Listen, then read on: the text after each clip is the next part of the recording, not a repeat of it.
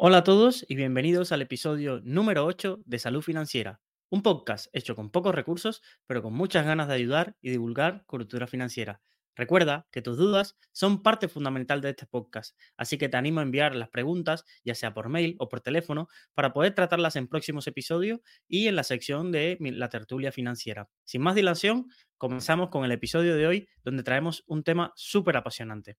Cada año repaso la lista de libros que personalidades como Bill Gates, Obama o inversores como Michael Maibusin o Howard Marks recomiendan acerca de los libros que han leído durante ese año. Es verdad que me los voy apuntando, pero generalmente pocas veces tienen que ver con temas que puedan ser de mi interés y generalmente los desecho o solo selecciono uno o dos. Pero durante todo el año escuché hablar muchas personalidades acerca de, de un libro y me empezó a llamar la atención y el detonante para leerlo fue encontrarlo también en la lista de libros que recomendaba Obama. Este libro lo había escuchado en varios podcasts y es uno de los imprescindibles para entender una de las batallas geopolíticas actuales que más afecta silenciosamente o no tan silencioso. Es esa típica noticia en el telediario a la que quizás no damos tan importancia, tanta importancia, pero que está moviendo buena parte de los hilos de la política internacional y demás. En las próximas newsletters y en los próximos episodios de este podcast estaré compartiendo todo lo que he aprendido acerca del apasionante mundo de los chips y los semiconductores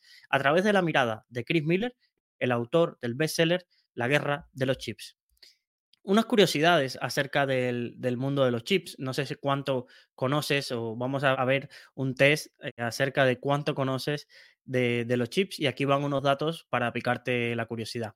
No sé si sabías que el origen del nombre Silicon Valley proviene del gran número de empresas fabricantes de chips de silicio que se agruparon en torno al Valle de Santa Clara, lo que es Palo Alto o Menlo Park, alrededor de los primeros años de la década del 60 y sobre todo a principios de la década del 70, que fue cuando se acuñó este término por un periodista local para referirse al conglomerado de empresas que tenían que ver con la producción de chips de silicio. Realmente nunca me había preguntado, casi todos tenemos en el subconsciente que quizás Silicon Valley nace con Apple o con Hewlett Packard o con Intel, pero realmente viene de un poco más atrás de unos años antes acerca de, de, la producción, de cómo se alojaron alrededor de la Facultad de Stanford varias empresas que producían y que desarrollaban estos chips de silicio. No te preocupes, porque en los próximos episodios abondaremos muchísimo más en esta historia de los primeros años acerca de la fabricación del chip, porque tiene historias bastante fascinantes. Otro dato curioso es que China gasta hoy en día más dinero comprando chips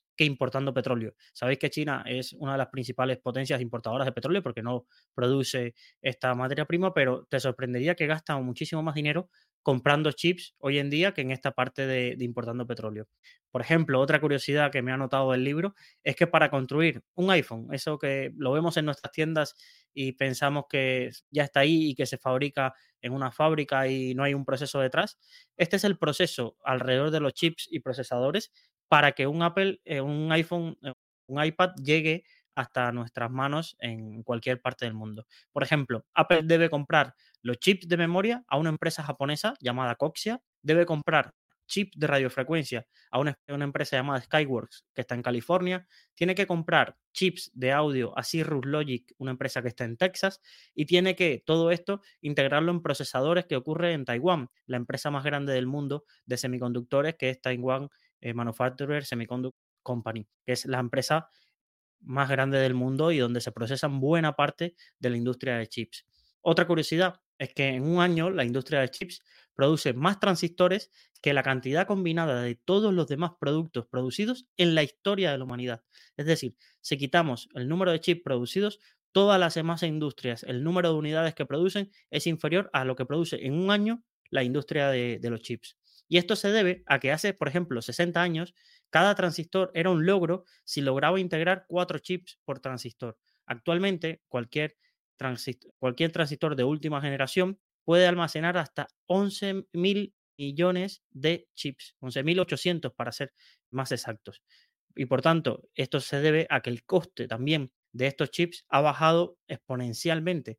Con 20 dólares en la década de los 70 se podían comprar un almacenamiento de 1024 bits. Hoy en día, con ese mismo dinero, ir con 20 dólares, se pueden comprar memorias USB que tienen almacenan más de mil millones de bits. Todos estos son datos que, te llaman la atención porque nos rodean y, a veces los damos por hecho, pero, pero hay toda una industria y, una y una evolución tecnológica tan abismal detrás que, a veces no nos sobrepasa. Por ejemplo, no sé si otro dato curioso que, me ha apuntado es que los chips más pequeños que se producen hoy en día en la fábrica de Taiwán Semiconductores, que por cierto es la fábrica más grande del mundo, no hay una fábrica que supere el tamaño de esta fábrica de, de Taiwán, es el chip más pequeño es 100 veces aún más pequeño que una mitocondria. Imaginaros, una célula, dentro de la célula, las mitocondrias, pues imaginaros que los chips más pequeños que hoy se producen son 100 veces más pequeños aún que esa mitocondria. Otro dato curioso es que más de cinco premios Nobel de física de la década de los 50 y los 60 fueron galardonados este, con este premio por sus descubrimientos acerca de los transistores y los circuitos integrados. Cuando repasas la lista, te sorprende que veníamos de una etapa muy de física relacionada con los descubrimientos a nivel atómico y a nivel molecular. Y este salto de que se colaron en esa década de los 50 y 60 varios creadores de, los primeros transistores o de los circuitos integrados y tienen el honor de, llevar estos premios Nobel de física. Fueron varios premios Nobel compartidos y sobre todo, lo veremos más adelante, de personas que luego tuvieron también carrera empresarial fundando varias de las empresas que hoy dominan este sector eh, en el mundo. Por ejemplo, otro dato curioso que, me había apuntado es que el 37% de toda la nueva potencia informática que ocurre en el mundo, que se produce en el mundo, es producida por Taiwán. Y quedaros con este dato porque más adelante ahondaremos más sobre, sobre este tema. Corea, por ejemplo, produce el 44% de todos los chips de memoria del mundo. Y la empresa holandesa ASML, muy conocida eh, sobre todo en, Twitter y demás, porque es una empresa que ha tenido un crecimiento exponencial en cuanto al valor en bolsa, fabrica el 100% de las máquinas de litografía ultravioleta. Es decir, las máquinas de última generación para la creación de estos chips son producidos por, por ASML. ¿Vale? Entonces, por hacernos una foto global acerca de cómo está distribuido el mercado mundial de chips, en el, en el libro, Miller expone un poco cómo es la cadena de valor de la producción de un chip y las dependencias y las interconexiones que hay ahora mismo y que llevaron a que hace unos meses y, unos años todo el mundo se paralizara por la falta de estos minúsculos dispositivos. Se llegaron a parar fábricas completas de automóviles y dices, ¿y qué tiene que ver un chip con automóviles? Es que, la, bueno, os diría que la totalidad de los coches que se producen hoy en día llevan ordenadores dentro y que dependen de estos chips para poder funcionar. Y se encontró la industria alemana o la, gran industria americana de fabricación de automóviles o la industria europea que tuvieron que parar fábricas completas y no porque no hubiese demanda de coches, sino porque no habían chips para poder seguir con la producción. Para entender un poco cómo es el proceso, los chips generalmente son diseñados, en su mayoría, por una empresa japonesa que tiene sede en Reino Unido que se llama ARM. Pero los diseñadores en los que envían esos prototipos son diseñadores de empresas sobre todo de California y de Israel. Una vez que ese diseño se termina, se envía a Taiwán, a estas fábricas que tiene Taiwán Semiconductores, que Taiwán para poder producir los chips compra obleas de silicio y gases especializados en Japón, ¿vale? Veamos todas las independencias. Esas máquinas que utiliza eh, la empresa Taiwán Semiconductores para tallar el silicio, solo son producidas por cinco empresas a nivel mundial una holandesa, una japonesa y tres de California. Y esas máquinas tienen que llegar a las fábricas de Taiwán Semiconductores para poder fabricar estos chips. Estos chips se empaquetan y se prueban en países del sudeste asiático, como puede ser Malasia, puede ser Corea del Sur. Son las, por los costes eh, laborales, estos hay fábricas enteras destinadas a comprobar o estos, y probar estos chips. Y una vez que son probados, se envían a China, donde generalmente están casi todas las fábricas de ensamble de ordenadores y teléfonos del iPhone o de muchos de los de las empresas de, de ordenadores que conocemos hoy en día. Imaginaros, todo eso para una parte de lo que hoy conocemos como tecnología, mirar todos los pasos que tienen que seguir y todas las dependencias que hay. Es por ello que es, una, es un sistema o es un mercado muy frágil y que cualquier interferencia en alguno de esos países puede ocasionar que eh, se pare toda la industria y por tanto todas las industrias que dependen de los chips. Y esto pasó hace dos años y, sobre todo nos alerta del riesgo que la dependencia mundial que tiene Asia de estos mercados, el mundo acerca de la dependencia que tiene sobre Asia en estos mercados de los chips. Y podemos pensar cómo hemos llegado ahí. El problema es que durante muchos años todo esto estuvo muy centrado en el Valle de California y en empresas, como te, como, te comenté, de Estados Unidos, pero la producción y todas estas fases de ensamblaje, producción y demás, se fue llevando a Asia, se fue deslocalizando a Asia por los menores costes que tenía y los grandes volúmenes que, que manejaban en ese entonces. Y entonces hemos creado que del sudeste asiático y toda la zona de Taiwán, China, con las dependencias geopolíticas que tiene, depende casi toda la cadena mundial de chips. Incluso me hacía mucha gracia, y más ahora leyendo este libro y entendiendo un poco el mercado, los anuncios de que íbamos a construir, por ejemplo, en España, hace poco habían grandes titulares, lo podéis buscar en Google, una fábrica europea para eh, ser autosuficientes en el mercado de chips y viendo un poco todas las dependencias que hay y todos los altos costes que conlleva esta parte de poder llevar unos, unos chips a unos dispositivos, es, te das cuenta que es un anuncio más político que realmente que tenga alguna factibilidad de poder hacerlo. Entonces, ¿cuál es el mayor riesgo y por qué todo el mundo ha puesto los ojos en el mercado de los chips y los semiconductores?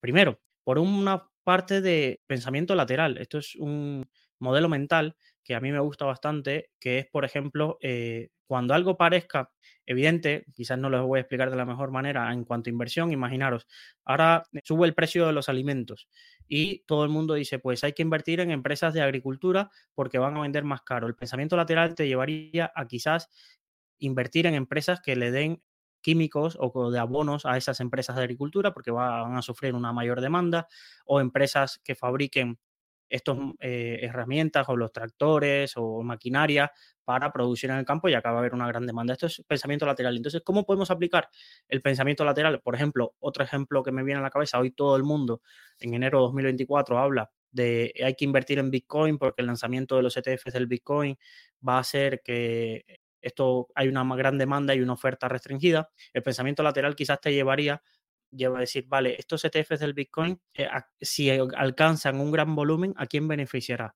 Y en proceso empiezas a buscar y te das cuenta de que los 11 ETFs que se han lanzado van a tener como custodio a Coinbase. Y si alcanzan unos grandes volúmenes, mayor será el volumen de ingresos que tenga Coinbase y, puede ser una, vía. No estoy dando una recomendación de inversión, pero, pero esto es el pensamiento lateral. Pues en el mercado de, la inteligencia artificial hay muchas personas que están invirtiendo en empresas de inteligencia artificial o quién está haciendo los desarrollos. Y una de las cosas que, quizás ha llevado al crecimiento de, empresas de procesadores, como puede ser eh, Nvidia o Intel o este otro tipo de empresas como Taiwan Semiconductores en, en bolsa, es ese otro pensamiento lateral de, vale, para poder que la inteligencia artificial esté inunde nuestros días, se necesita una capacidad de procesamiento inmensa y esa capacidad de procesamiento depende de determinadas empresas que producen ese equipamiento para que esos ordenadores cada vez sean más potentes.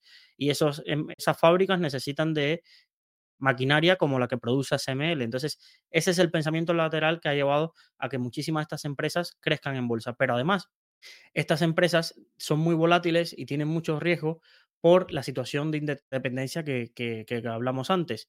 Es evidente que las aspiraciones de China sobre Taiwán son, y de una China única, unificada, están latentes cada vez más y que para Estados Unidos eh, tener casi toda la producción mundial de chips en Taiwán genera un riesgo que tiene que asumir. Estados Unidos le da igual un poco la producción de trigo que hay en Ucrania con la guerra con Rusia, no ponerlo, es decir, no es que no, no es que da igual, pero no impactaría tanto como una anexión forzada de China a Taiwán o un conflicto militar, o ni siquiera tendrían que llegar a un conflicto militar para, para que este mercado se resintiese. Imaginaros simplemente que existe un bloqueo naval. Con un bloqueo naval se pararía todo el mercado de chips a nivel mundial. O por ejemplo, no tiene por qué, porque muchas personas piensan de, bueno, mientras que Taiwán no ocurra este fenómeno, pues estaremos esta disputa y eh, no, no, pasará nada. Pero, por ejemplo, acordaros lo que, de, los de lo que comenté, que el primer paso de toda esta producción o los materiales, que el silicio y demás, se extrae de Japón o que se prueban en, en el sudeste asiático. Imaginaros una crisis económica en el sudeste asiático problemas eh, laborales o un aumento de los costes ahí también paralizaría buena parte de la producción.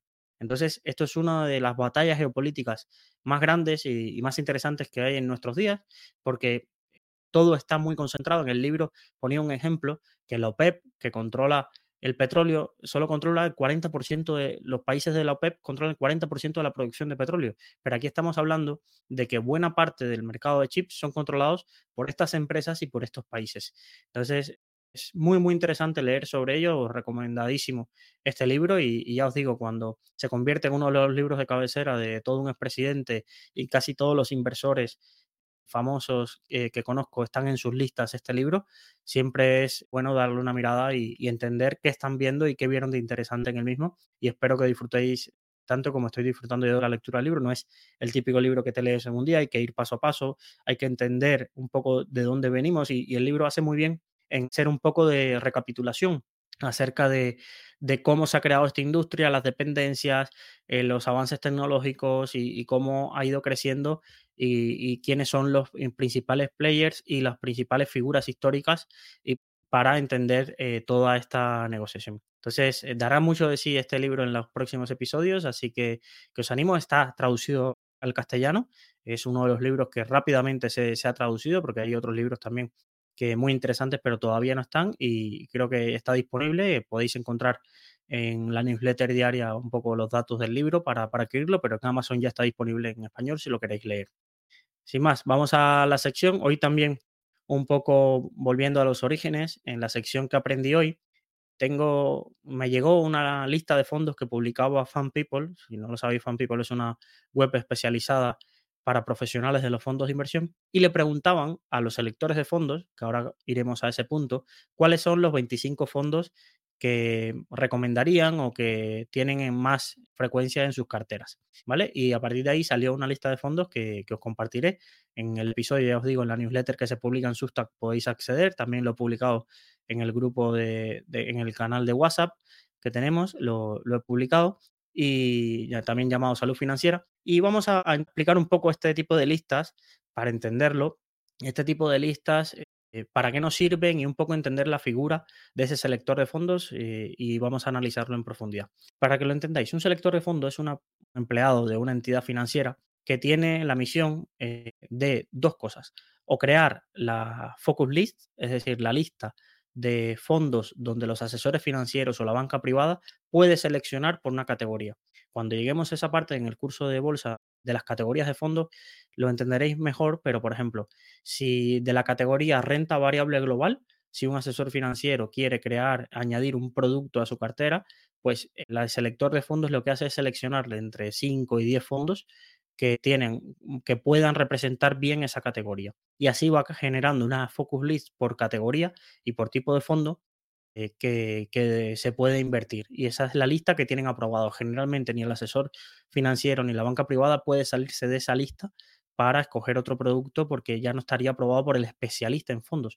Si habéis estado o si habéis eh, tenido la ocasión de tener asesores financieros o banca privada, os sorprenderá la mayoría que no son especialistas en profundidad en fondos de inversión. ¿Por qué? Porque tienen esta figura que les hace ese trabajo y le pasa las listas y un poco luego ellos aprenden los datos o las especificidades de ese fondo que le han recomendado, pero no, son, no suelen ser especialistas a fondo en todo lo que es la industria o todos los productos disponibles, sino que tienen esta focus list. También los electores de fondos en algunas entidades, sobre todo en las más grandes, son los que crean las carteras modelo o que crean carteras de fondos de fondos. Por ejemplo, es muy típico que cuando uno vea un fondo de BVA, Santander, CaixaBank, no invierten, la mayoría de esos fondos no invierten en las acciones en sí, sino que invierten en otros fondos y se crean lo que llamamos fondos de fondos, que luego entraremos eh, más adelante en sus características y demás en otros episodios, pero es importante entender que esos fondos de fondos, ¿quién selecciona los fondos? Pues el selector de fondos. Y entonces este tipo de listas realmente eh, son muy buenas para entender, pero generalmente eh, eh, son un cúmulo de ganadores. ¿A qué me refiero? Generalmente no vais a encontrar aquí un fondo que está despuntando y que sea desconocido. Generalmente todos son fondos cinco estrellas, porque claro, el selector nadie van a despedir por recomendar fondo, por ejemplo, Sailor World Growth a nadie, o el Morgan Stanley Global Brands, o un fondo de renta fija de renta fija de Pinco. Es verdad que estos fondos son muy buenos, pero nadie da el paso allá de, ofrecer, de, ofrecer o de comentar algún fondo nuevo, alguna estrategia nueva o algún gestor que destaque. Pero sí es verdad que aquí en este tipo de, de lista de fondos, pues están la mayoría que luego veréis en las carteras de, de, los inversores. A mí una de las cosas que me gustaba hacer cuando le dedicaba más tiempo a mirar carteras de fondos es porque generalmente eh, es mirar la cartera de los grandes patrimonios de España. Como, como sabéis, en España, hasta hace poco tiempo, casi todos los grandes patrimonios estaban a través de vehículos que eran SICAP y la SICAP tienen que publicar las carteras donde invierten. Y ahí encontrabas que habían esas carteras de los grandes patrimonios, como puede ser los patrimonios de la familia Koplovich y demás, invertían en fondos muy, muy interesantes y de los que casi nadie hablaba o casi nadie entendía o, y eran productos bastante interesantes, muy diversificados o de, o de estrategias bastante curiosas. Entonces, es, esas listas quizás no era una lista que salía publicada en los grandes medios, pero a mí sí me gustaba eh, consultarla. Entonces, a continuación os leo los 25 fondos de, que recomiendan para este año por si te falta alguna categoría o estés buscando o puedas tomar ideas. Recuerda también que en la newsletter tendrás el acceso o si no, ve a la fuente original, que es este artículo de Fan People, y puedes consultarlo más en profundidad. Por ejemplo, en, el top 25, el más recomendado era el Pinco His Income de renta fija flexible global. Luego el Capital Group New Perspective de renta variable Estados Unidos crecimiento el Morgan Stanley Global Brands de renta variable global, el Sailor World Growth, que este lo tengo en mi cartera de renta variable global, un value bastante que se ha hecho popular en los últimos años, que es el Acatis Gane Value Event, que es un multiactivo moderado, AEGAN European ABS, que es de renta fija alternativa, el EVA European Selection de renta variable europea Blend, Guinness Global Equity Income. Este hay un usuario que yo seguí mucho y del que aprendí mucho en Rankia, que es Moclano, que es, lleva este fondo en su cartera, que es de renta variable global. DNSA Alpha, Alpha Bonds de renta fija flexible, el Trojan Fund muy popular en los últimos dos años en las carteras de los más especialistas en fondos, que es un multiactivo flexible, Algebris Financial Credit de renta fija, un histórico, este fondo es un histórico que es el Flashback Bond Stores Bond Opportunities de renta fija flexible global, uno de los fondos más famosos de renta fija cuando la renta fija no daba dinero. JP Morgan Global Select Equity de renta variable global, el Jupiter Dynamic Bond, otro fondo de renta fija bastante conocido, de renta fija flexible. Magallanes es casi creo que el único fondo español que está en la lista de los 25 más recomendados por los electores de fondos. La estrategia europea, que es un fondo europeo eh, centrado en value investing. T. Rowe Price, US Smaller Companies, renta variable de pequeñas compañías de Estados Unidos. Este fondo también muy, muy interesante. Congest, una de las gestoras que no puede faltar si quieres invertir en crecimiento, Growth e-, Europe. El C, Columbia Trinidad European Real Estate Market Neutral, es un alternativo. DEPAM Bonds Emerging Markets Sostenible, que es renta fija global emergente. Eurison Bond, que es renta fija, sobre todo especializada en deuda pública. Evely, esta gestora nórdica, que por ejemplo yo tengo un fondo de esta gestora, pero es un fondo de mercado frontera, muy, muy arriesgado. Esto es un fondo bastante arriesgado, eh, pero, pero lo tengo en cartera. Ellos recomiendan el Evely eh, Short Corporate Bond, que es de deuda corporativa. Tienen el Goldman Sachs Global Small eh, Cap, que es de renta variable Estados Unidos Small Cap. Este sería competencia del, del T-Row el JP Morgan US Aggregated Bond, que es de renta fija diversificada, la Francais Tesorerie, que es el monetario, junto con Grupama Tesorerie, que son los dos monetarios ahora mismo que, más eh, flujo de dinero están captando y que más rentabilidad esperada tienen, y un fondo de Newberger Berman, que es el Ultra Short eh, Term Eurobonds, que es de renta fija. Estos son los 25 fondos preferidos para crear carteras sobre todo si os fijáis, todos son de gestión activa. Eh, los electores de fondos generalmente si no, le, no son muy fans de los fondos indexados, eh, realmente porque voy a ser malo, quizás no dan tantas retrocesiones o tienen eh, recomendar un fondo indexado, pues quizás no valga que te paguen 100.000 euros o más por ser un selector de fondos. Entonces, realmente aquí esta parte de la industria generalmente se decantan por este tipo de, fondos de gestión activa. No todos son caros, realmente. Aquí hay fondos que tienen comisiones y sobre todo las clases limpias bastante interesantes, pero sí es verdad que, llama la atención que de 25 fondos todos sean eh, fondos de gestión activa. Cuando la gestión pasiva cada vez gana más terreno o los ETFs ya hay más flujo de dinero hacia ETFs que hacia productos de gestión activa, pero la industria todavía sigue muy anclada en las carteras de fondos de los electores a, estos productos de, renta, de renta variable y, sobre todo de gestión activa. ¿Vale? Pues sin más, vamos a la píldora financiera diaria. Que como sabéis, este es el curso gratuito que vamos dando y llevamos dos capítulos hablando acerca de, los brokers y las comisiones de broker y, y lo importante que es esto. Y vamos a un punto que se obvia fácilmente, pero que hay que darle bastante, bastante importancia, que es el punto de las regulaciones de los brokers.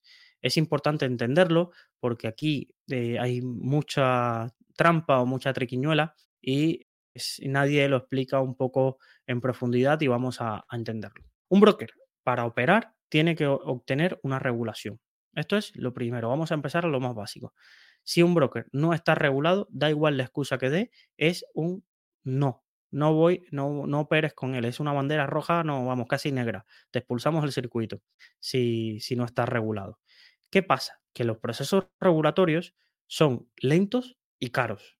Entonces, para obtener una, una regulación, pues a veces el broker tiene que contratar abogados, contratar, eh, pagar las tasas, aum- contratar a personas para cumplir los requisitos regulatorios que tenga el, el regulador en ese, país, auditores y demás. Entonces es un proceso caro.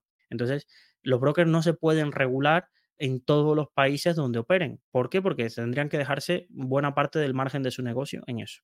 Entonces, ¿qué han hecho los brokers a nivel mundial? Generalmente se han generado varios clústeres de países o regulaciones a través de las cuales los brokers operan en toda una región o en diferentes países acogiéndose a la supervisión o la regulación de eso. El principal hub que ha habido en los últimos años hasta, la llegada del Brexit era Reino Unido. Es decir, en Londres como en- estaba buena parte de la industria financiera europea y a nivel mundial, sobre todo en la parte de brokers, ya que como Londres pertenecía a la Unión Europea, pues la regulación FCA, que era un poco la, es la más prestigiosa quizás a nivel mundial por su seriedad, por sus estándares de calidad, por su protección al cliente, y entonces los brokers, los principales brokers del mundo, estaban regulados allí, ¿vale? ¿Qué pasa? Con el Brexit se abrió un periodo transitorio porque ya la regulación FCA solo se te aplicaba si tú eras del Reino Unido. Entonces había muchísimos brokers que tenían presencia en todos países de toda Europa que tuvieron que buscar un- un- una segunda regulación comunitaria. Y aquí se ha abierto una ventana. ¿Por qué? Porque la segunda regulación comunitaria de mayor prestigio era la alemana, BaFin. Pero ¿qué pasa? Que eh, es una regulación cara a la hora de obtenerla y bastan- son bastante estrictos, incluso no permiten determinados tipos de productos, es bastante restrictiva o no permiten determinados tipos de prácticas de marketing o comerciales. Y entonces realmente casi todos han terminado en, en es decir, en Chipre, que lo veremos más adelante qué opino y, cuál es la importancia. Entonces, todavía sigue siendo la principal regulador de a nivel mundial, la FCA, pero es muy raro que alguien desde España se pueda abrir cuenta en un broker regulado FCA y te proteja esa regulación FCA. Generalmente, si estás en España, aunque el broker tenga regulación FCA, o te estás, estás abriendo en la filial de Chipre, o ese broker tiene filial en España y entonces la filial está regulada, ¿vale? Segundo regulador muy, muy importante por el número de brokers que regula a nivel mundial, el regulador australiano, ASIC. Es un regulador muy estricto que tiene un consejo al cual pertenecen varios brokers que velan porque el mercado esté regulado adecuadamente y que los participantes allí y controla sobre todo brokers que operan en el área de Asia, operan en el área de África, Middle East y toda la parte de Oceanía, generalmente utilizan la regulación de ASIC, ¿vale? En los últimos años también ha sido muy estricto con el mercado de derivados y es importante entender que, y lo mismo, tú si estás en España o estás en Latinoamérica, es muy raro el broker que te abra cuenta con ASIC porque te eh, implicaría una serie de documentos que te tiene que pedir, de, situaciones que los brokers les saldría muy costoso abrirte cuenta con ASIC. De todas formas, si tu broker tiene la matriz regulada en FSA o en ASIC, es una buena señal. Es una buena señal. No significa que haya que despreocuparse, pero es un punto a favor en ese sentido, aunque tú no te estés abriendo cuenta con esa filial. ¿Vale? Vamos allá. La siguiente, muy restrictiva, muy protectora del mercado local, es eh, la SEC y la filial de FINRA, ¿vale? Son la re- regulador americano, generalmente regula todo el mercado de Estados Unidos y todos los brokers que salen de Estados Unidos, Robinhood, Ameritrade, Charles Schwab, Interactive Broker y demás. En el mercado de derivados hay muy pocos brokers que tienen la regulación permitida para operar derivados clientes con finales como somos nosotros y regula pues todo el sistema de hedge fund y demás, ¿vale? Muchas fintech eh, también se han abierto ahí, eh, sobre todo en, Delaware, en Miami, se han abierto muchísimas fintech que operan en América Latina, incluso empiezan a venir en Europa regulados por la SEC y es una regulación bastante seria, incluso es el regulador que más paga a aquellos que delaten malas prácticas y demás. Se ha visto premios millonarios o, que destapen estafas o mala praxis de un broker, se han visto premios de 8 o 10 millones que la SEC paga a quien desvele eh, este tipo de, de, cosas y la verdad que es bastante serio. Luego, el principal regulador que uno tiene que mirar siempre es el de su país. Si yo estoy en España, pues tendrá muchos puntos a favor si el, mi broker está regulado en España. Es decir, que la CNMV supervisa sus cuentas. Porque, ¿qué implica esa parte de estar regulado te lo voy a explicar después, pero es un punto de, seguridad. Entonces, si estoy en México, ¿qué punto a favor? Si lo regula el regulador mexicano. Si estoy en Chile, si lo regula la CMF. Si estoy en Colombia, si lo regula la superintendencia. Es súper importante ese paso si mi broker, su matriz, no está o en FCA, o en Buffin, o en ASIC, o regulado por FINRA y la SEC. ¿Vale? Esto es un poco el orden que os daría de averiguar. Pero, ¿qué implica estar regulado? Esto es también otra pregunta. Vale, esto es que pago la tasa y me olvido. No. Un broker que esté regulado, pues generalmente pasa unas auditorías del regulador y unos controles. Tiene que enviar la información de los saldos de los clientes y que el dinero del cliente está separado del dinero del broker. Controla puede hacer mystery shopping acerca de las prácticas de marketing y demás. En algunos países controla la publicidad, es decir, el broker para poder hacer cualquier publicidad tiene que antes mandarle los materiales al regulador y el regulador es quien aprueba. Pues todo este tipo de cosas da la seguridad. En caso de que un broker quiebre, está regulado y sobre todo asociado al fondo de garantía de ese país, pues ese proceso de quiebra lo dirige el regulador y, intenta proteger a todos los clientes que hayan sido afectados. En caso de mala praxis, si tu broker está regulado, puedes acudir al regulador y que el regulador actúe como árbitro y pueda sancionar al broker en caso de que detecte mala praxis o determinar una resolución para que el broker compense eh, los daños que te haya causado, ¿vale? Entonces, eh, no, no, em, no menospreciemos que un broker esté regulado porque es bastante importante, ¿vale? Hay un matiz que quizás muchos pasan por alto, que es la diferencia entre estar registrado y estar regulado. Y hay muchos brokers que juegan con el lenguaje para que tú te creas que están regulados cuando realmente están registrados.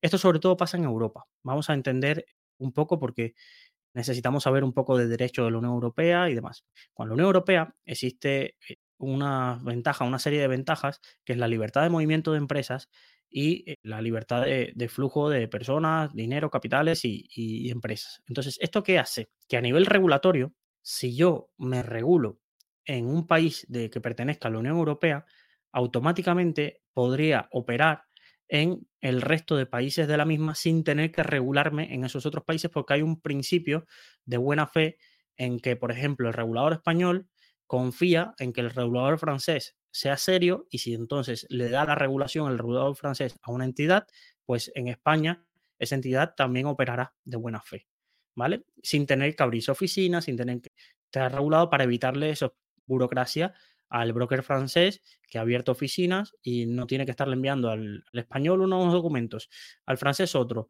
al búlgaro otro y demás. No tiene sentido, ¿vale?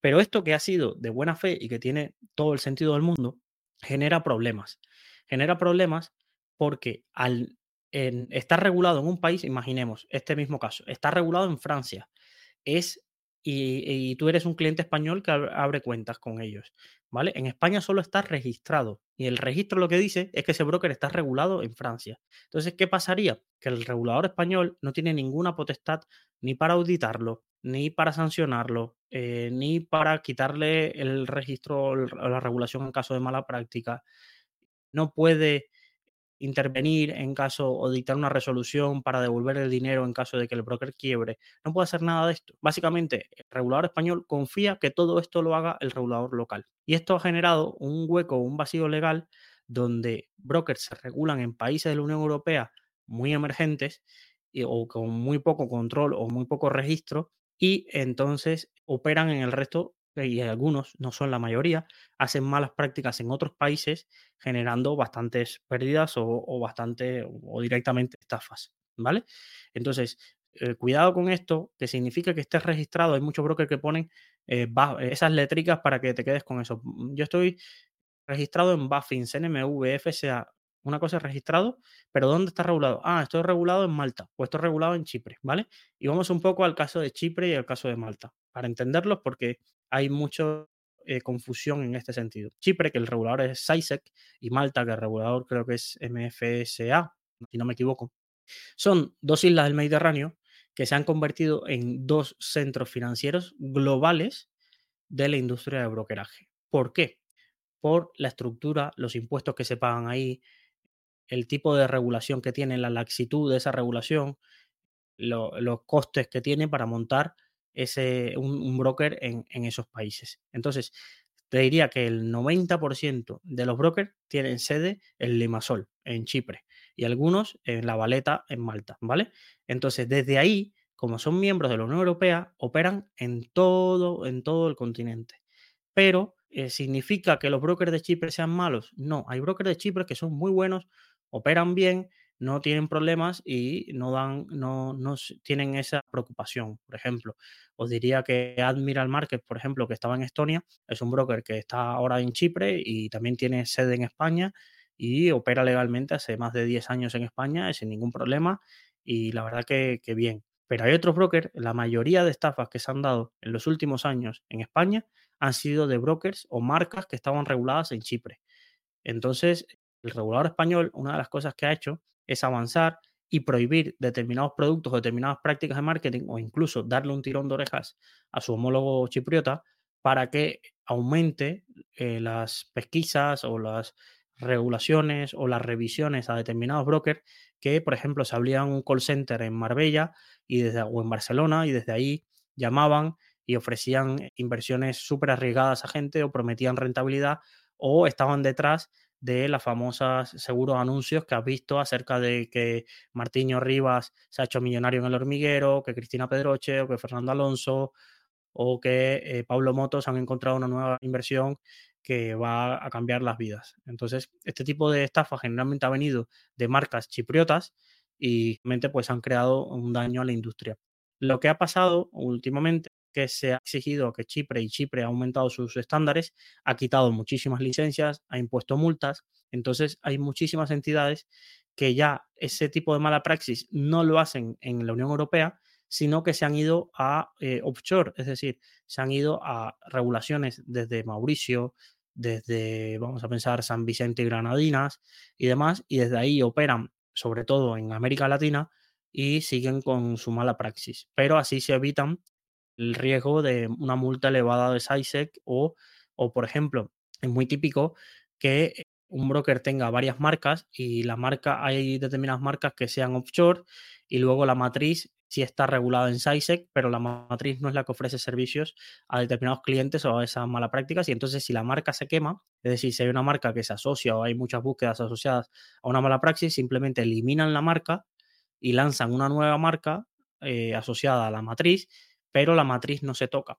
Por ejemplo, hay una, entidad que es muy conocida, que es Notesco Financial, que ha sacado como cuatro o cinco marcas que han terminado siendo muy quemadas por mala praxis. Iron FX, creo que Ever FX también era de Notesco, o FX Giants, son entidades que han hecho verdaderos destrozos y van cambiando de marca según la región, pero la matriz sigue que es Notesco. Entonces yo cada vez que hay un broker que detrás tiene Notesco, aunque no tenga indicios evidentes, ya sé que no es una entidad de fiar. Y esto es, me lo da la, un poco la experiencia que tengo en este sector, pero que es algo que se usa mucho. Es decir, así se protege la, la matriz de no perder la regulación, pero las marcas que son marcas es una página web. Básicamente me creo una página web, pongo un logo y con esto ya, ya estoy operando en determinado país. De pronto llegan malas opiniones, lo quito esa marca y me invento otra y opero en otra región eh, con esa otra marca. Entonces, muy atento a este tipo de prácticas porque, porque realmente son de las, de las más peligrosas que, que hay. ¿Vale? Entonces, ¿cómo saber? Y ya por último, ¿cómo saber ¿Qué regulación se me está aplicando? Hay dos vías. Generalmente, cuando voy a abrir un contrato de inversión, antes de abrirme, terminar de abrir la cuenta o depositar, siempre tenemos que ver dónde es la filial donde estamos abriendo cuenta. Generalmente va a estar en letrica pequeña y demás, pero bueno, es importante hacerlo. Otra de las vías, preguntarle o llamar al regulador. Si alguien dice que está regulado en la CNMV, oye, una llamada telefónica al regulador, que son funcionarios y es su deber ayudaros. oye, este broker está regulado, ¿tiene alguna multa o advertencia de la CNMV? ¿Ha sido, hay cuántas quejas en 2023 han recopilado de este broker? Son preguntas que se pueden hacer perfectamente y, averiguar en, ese sentido. Entonces, esa es otra vía.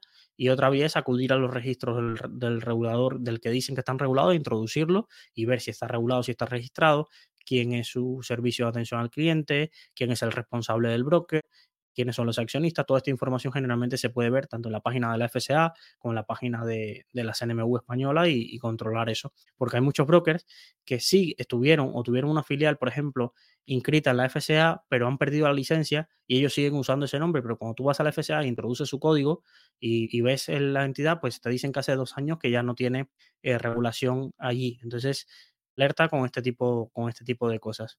Y ya os digo, lo principal, vamos a hacer un esquema por entendernos. Si no tiene regulación, ni aunque te lo ofrezca el influencer de turno, Cristiano Ronaldo o lo que sea, es inoperable. Inoperable sobre todo porque no vas a tener a quien reclamar si la web mañana desaparece. Y desaparecer una web es tan fácil como quitar un dominio y a ver a quién reclamas. Y ha pasado muchísimas veces. Luego, si te dice que está regulado por FSA, ASIC, BaFin o CNMV o la SEC, vamos a comprobarlo. A ver si es verdad cuando voy a abrir un, un contrato a ver si, si estoy abriendo con ellos y si el regulador dice que están regulados. Si está inscrito en otra regulación europea, ¿vale? Pues analizamos, sobre todo pensando que aquí funciona todavía así. Mientras más grande sea el país, Francia, Italia y demás, los reguladores suelen ser más serios. Todavía los países emergentes tienen graves problemas de regulación en cuanto a las entidades que se están regulando ahí, sobre todo Bulgaria y estos países del este todavía tienen problemas de que hay entidades bastante eh, reputacionalmente dudosas que se operan desde allí, ¿vale? Y ya os digo, y si es de Chipre y Malta, nos ponemos un poco más en alerta, pero empezamos a investigar cuántos empleados tiene, la matriz cuál es, vemos si el regulador los ha multado, ver qué productos ofrecen. No hay ninguna alternativa de broker que, que, ofrezca que tenga una mejor regulación. Y si no, pues ya se podría pues, operar con ese broker de Chipre, pero necesita una due diligence muchísimo más exhaustiva que lo que si fuera un broker que está regulado en la CNMV, que ya eso te da una mayor tranquilidad. De todas formas, escándalos ha habido en todas las regulaciones. El tema es cómo se han resuelto y qué garantías legales tienes tú en caso de que de que tu broker quiebre. Por ejemplo, en España hace unos años quebró un broker regulado por la CNMV por una mala gestión de riesgo. Dejaron que un operador se apalancara demasiado, el operador perdió 7 millones, el operador no tenía cómo responder esos 7 millones y el broker tuvo que reponerlos, el broker tampoco tenía esos 7 millones y en una noche quebró un broker que estaba supervisado por la CNMV. Pero nadie de los, eh, excepto de los que estaban ahí, nadie perdió dinero en esa operación porque el regulador activó el fondo de garantía, se traspasó y otro broker compró ese broker, un poco se hizo todo ese proceso sin que hubiera un poco así, tuvo que esperar unas semanas y demás, pero nadie se vio afectado en el sentido de perder todo su dinero, excepto aquel operador que, que casi que quebró el broker, básicamente, ese sí habrá perdido bastante dinero y los accionistas del broker quebrado. Pero tú como cliente no, no, no perdiste eso. Entonces, eso también hay que entenderlo, que esté regulado no significa de que, uy, haya que desentenderse, hay que entender que como empresa, que los brokers son empresas y hay empresas que tienen rendimientos muy buenos y hay otras empresas que terminan quebrando. Entonces, esto es el juego empresarial que hay que entender. Así que es importante, espero que hayas entendido. De todas formas, eh, durante mis siete años eh, trabajando en Rankia, casi recibí una pregunta diaria acerca de si este broker es serio, es seguro, qué opinas de él. Entonces, en este nuevo proyecto, es decir, experiencia tengo en este sentido. Así que si tienes dudas antes de poner un solo euro en un broker, pregúntame, yo te daré mi opinión imparcial. Ningún broker me paga, así que eh, tengo esta libertad de, de, poder decir lo que opino y decir lo bueno y lo malo. Pero siempre preguntar, porque luego, una vez que ya pusiste tu dinero, se complica todo en caso de que lo hayas metido en un broker que no es serio o que no, no esté regulado. Así que espero que, no sea vuestro caso y que si eres oyente de salud financiera, pues sepas que tienes alguien a quien preguntar ese sentido para, para, no caer en este tipo de estafas. Que el siguiente, el siguiente episodio de, de, nuestra, de nuestro podcast irá, irá enfocado a, a, esa parte de estafas financieras y creo que, que será muy de gusto porque ahí tengo una, experiencia bastante larga para intentaros haceros explicar cómo no caer y cómo detectarlas, porque hay algunas muy, muy curradas, pero esto será en el siguiente episodio que vamos a dedicarlo específicamente a lo que en España conocemos como los chiringuitos financieros. Recuerda que puedes enviar tu pregunta a 614-239-639 o al email preguntas.saludfinanciera.gmail.com. Ahí estaré generalmente os, os atiendo y puedo responder, deciros opinión acerca de vuestras carteras, de, vuestro, de vuestras dudas y demás. Así que no pierdas esa oportunidad, que es un, servicio gratuito y que estoy encantado de ofrecer y debatir, porque así enseñándoos a vosotros también aprendo yo. Termino, como siempre, con una frase que, que leo de algún libro y me la anoto porque me genera eh, algún sentimiento o porque creo que puede ayudar. Decía en, el, en un libro que leí que lo que importa no es necesariamente en una pelea el tamaño del perro, sino el tamaño de la pelea que lleva por dentro el perro. Sin más, un saludo y mucha salud financiera para todos y espero y nos veros en el próximo episodio. Un abrazo.